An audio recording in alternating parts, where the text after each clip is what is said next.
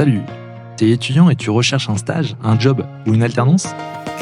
Je suis Félix Le Sage, j'accompagne les étudiants et diplômés de l'Université Polytechnique Hauts-de-France pour booster leur carrière.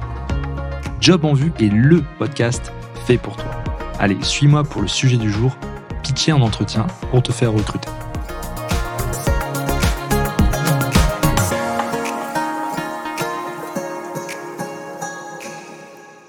Le pitch déjà, drôle de nom pour une pratique qui pourtant se démocratise de plus en plus. Peut-être que tu as déjà entendu parler du pitch dans des domaines un peu tech ou start-up.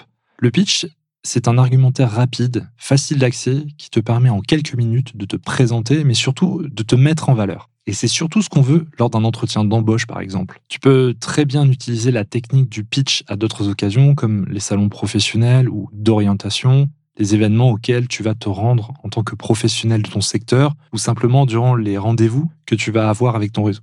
N'oublie pas ce qu'on s'est dit à propos de LinkedIn et du réseautage, c'est là qu'il faut mettre le paquet pour t'ouvrir des portes. Ce petit discours sur toi-même doit être ultra dynamique, ne rien laisser au hasard et être agréable à écouter.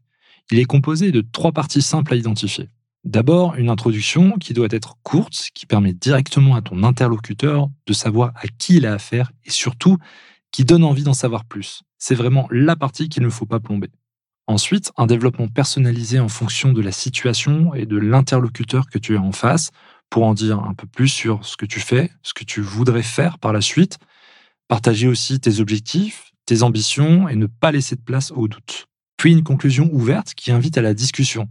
Parce qu'on est toujours plus enclin à embaucher quelqu'un avec qui il est facile de discuter et avec qui on a des choses en commun, mais aussi pour montrer que tu es à l'écoute.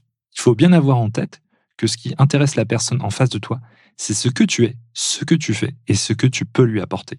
Le pitch, c'est super quand tu as la main sur la prise de parole, et dans la situation d'un entretien d'embauche, tu peux être amené à répondre à des questions si le recruteur qui te reçoit préfère fonctionner sur ce modèle. Ce n'est pas un problème et je vais t'expliquer tout de suite pourquoi.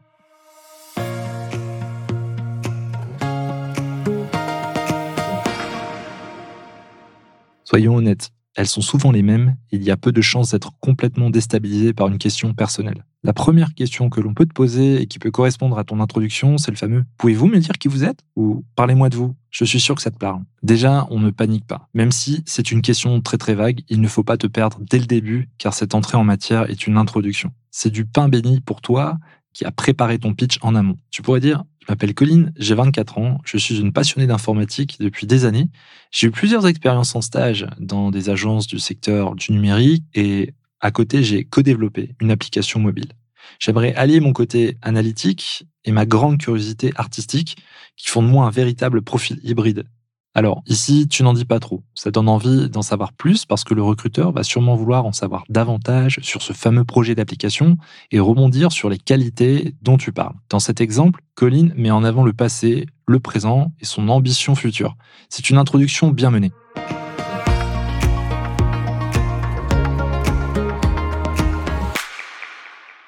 La seconde question, qui peut directement découler de cette entrée en matière, c'est celle bien connue des qualités et des défauts. Choisis des qualités qui sont souvent appréciées dans le cadre de l'entreprise et qui sont les plus proches de ta personnalité. Par exemple, optimiste, adaptable, flexible, qui a un bon relationnel, qui a l'esprit d'équipe, analytique, curieux, qui apprend vite. Mon conseil, si tu ne veux pas simplement faire une liste, mais marquer vraiment des points, c'est de relier ces qualités à des faits concrets. Par exemple, tu pourrais dire je suis quelqu'un à l'esprit d'équipe vraiment développé. Ça m'a permis notamment de créer une belle équipe d'ambassadeurs au sein de ma dernière entreprise et d'améliorer considérablement la cohésion interne. Avec cet exemple, tu vois que la qualité est reliée à toi, mais montre aussi une expérience et un résultat obtenu. Mais du coup, pour les défauts, tu dois dire que mettre en avant des situations réelles, c'est un peu dangereux, pas vrai?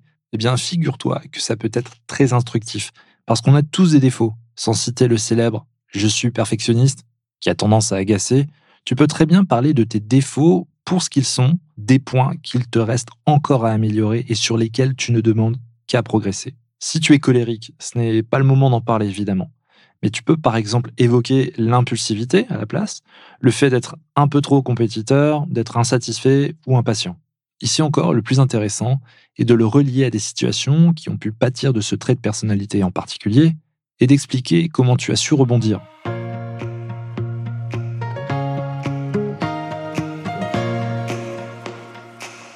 La troisième et la quatrième question peuvent être posées séparément ou ensemble, car elles se recoupent un peu. Ce sont celles qui vont sonder tes centres d'intérêt et ton parcours professionnel passé. Si le recruteur te demande ce qui t'intéresse dans la vie, il n'attend pas que tu lui dises que tu aimes faire des barbecues entre amis le samedi. C'est une partie de l'entretien qui permet vraiment de mettre en avant l'humain que tu es, d'autres qualités auxquelles on ne pense pas forcément de prime abord, mais qui relèvent souvent du savoir-être. Ce sont les fameux soft skills. Par exemple, tu pourrais dire Je pratique le piano plusieurs heures par semaine depuis que j'ai 6 ans. C'est une vraie passion pour moi et la musique me permet de m'évader. Ça, c'est ce que tu dis. Mais derrière, le recruteur entend qu'il y a beaucoup de rigueur, de persévérance et d'assiduité dans une telle pratique. Encore des points marqués facilement car ce sont autant de qualités qu'on apprécie chez un collaborateur. Ensuite, pour ceux qui relèvent de ton parcours professionnel, ne dresse surtout pas une liste exhaustive. Choisis-en deux ou trois significatives pour toi. Évoque pour chacune la durée de ta mission et précise les principales tâches qui t'étaient confiées, ce que tu as pu apporter à l'entreprise et ce que toi tu as appris. Enfin, une dernière question qui peut te permettre aussi de conclure ou d'ouvrir un peu la discussion en t'intéressant à ton tour au recruteur et à l'entreprise. C'est celle qui porte sur tes objectifs et tes ambitions. Le fameux Comment vous voyez-vous dans 5 ans? auquel, si on ne sait pas un minimum poser la question, on ne sait pas répondre. Pourtant, crois-moi, un candidat qui sait où il va et qui ne se laisse pas simplement porter par défaut, ça fait toute la différence.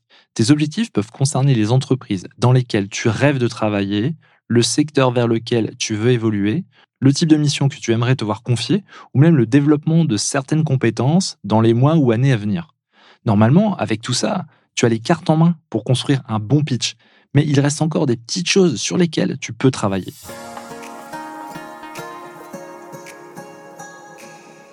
L'écoute est une qualité particulièrement appréciée dans notre société. Être capable de t'intéresser à ton interlocuteur, que ce soit en entretien directement ou en salon, dans un événement ou même en ligne par message privé. C'est hyper important. Si on ne te les pose pas, prends-les devant. C'est à ça que sert ton pitch précisément. N'hésite pas à être proactif avec la personne en face de toi et à poser des questions, notamment sur les postes proposés par son entreprise si tu l'as rencontré lors d'un événement, sur les compétences que le recruteur recherche, sur les succès de l'entreprise et sur ses projets en cours. Bref, il faut t'intéresser à eux pour qu'ils s'intéressent à toi. C'est la clé d'un bel échange.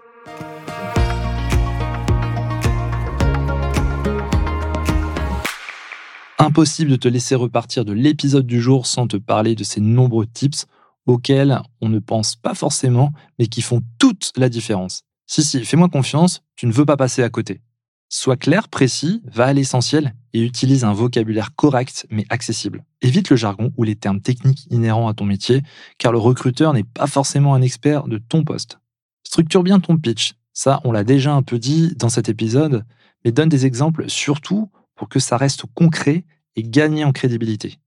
Sois dynamique dans ta manière de parler, c'est important de moduler un peu ton rythme et ton intonation de voix pour garder l'attention de ton interlocuteur.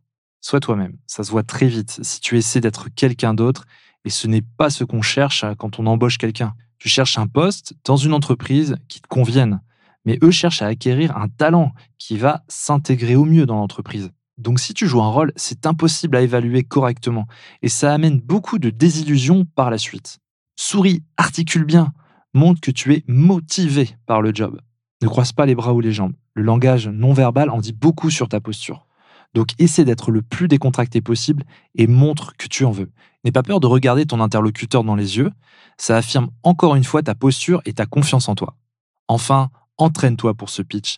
Ne laisse pas le stress te faire perdre tes moyens plus tu l'auras répété et plus tu auras une pleine confiance en ton discours. J'espère que cet épisode de Job en vue t'a plu et va te permettre de devenir proactif dans tes recherches de stage, d'alternance ou même de job. Avec ces astuces, pas doute, tu vas pitcher royalement lors de tes prochains entretiens ou rencontres avec des recruteurs. À très vite pour un nouvel épisode de Job en vue.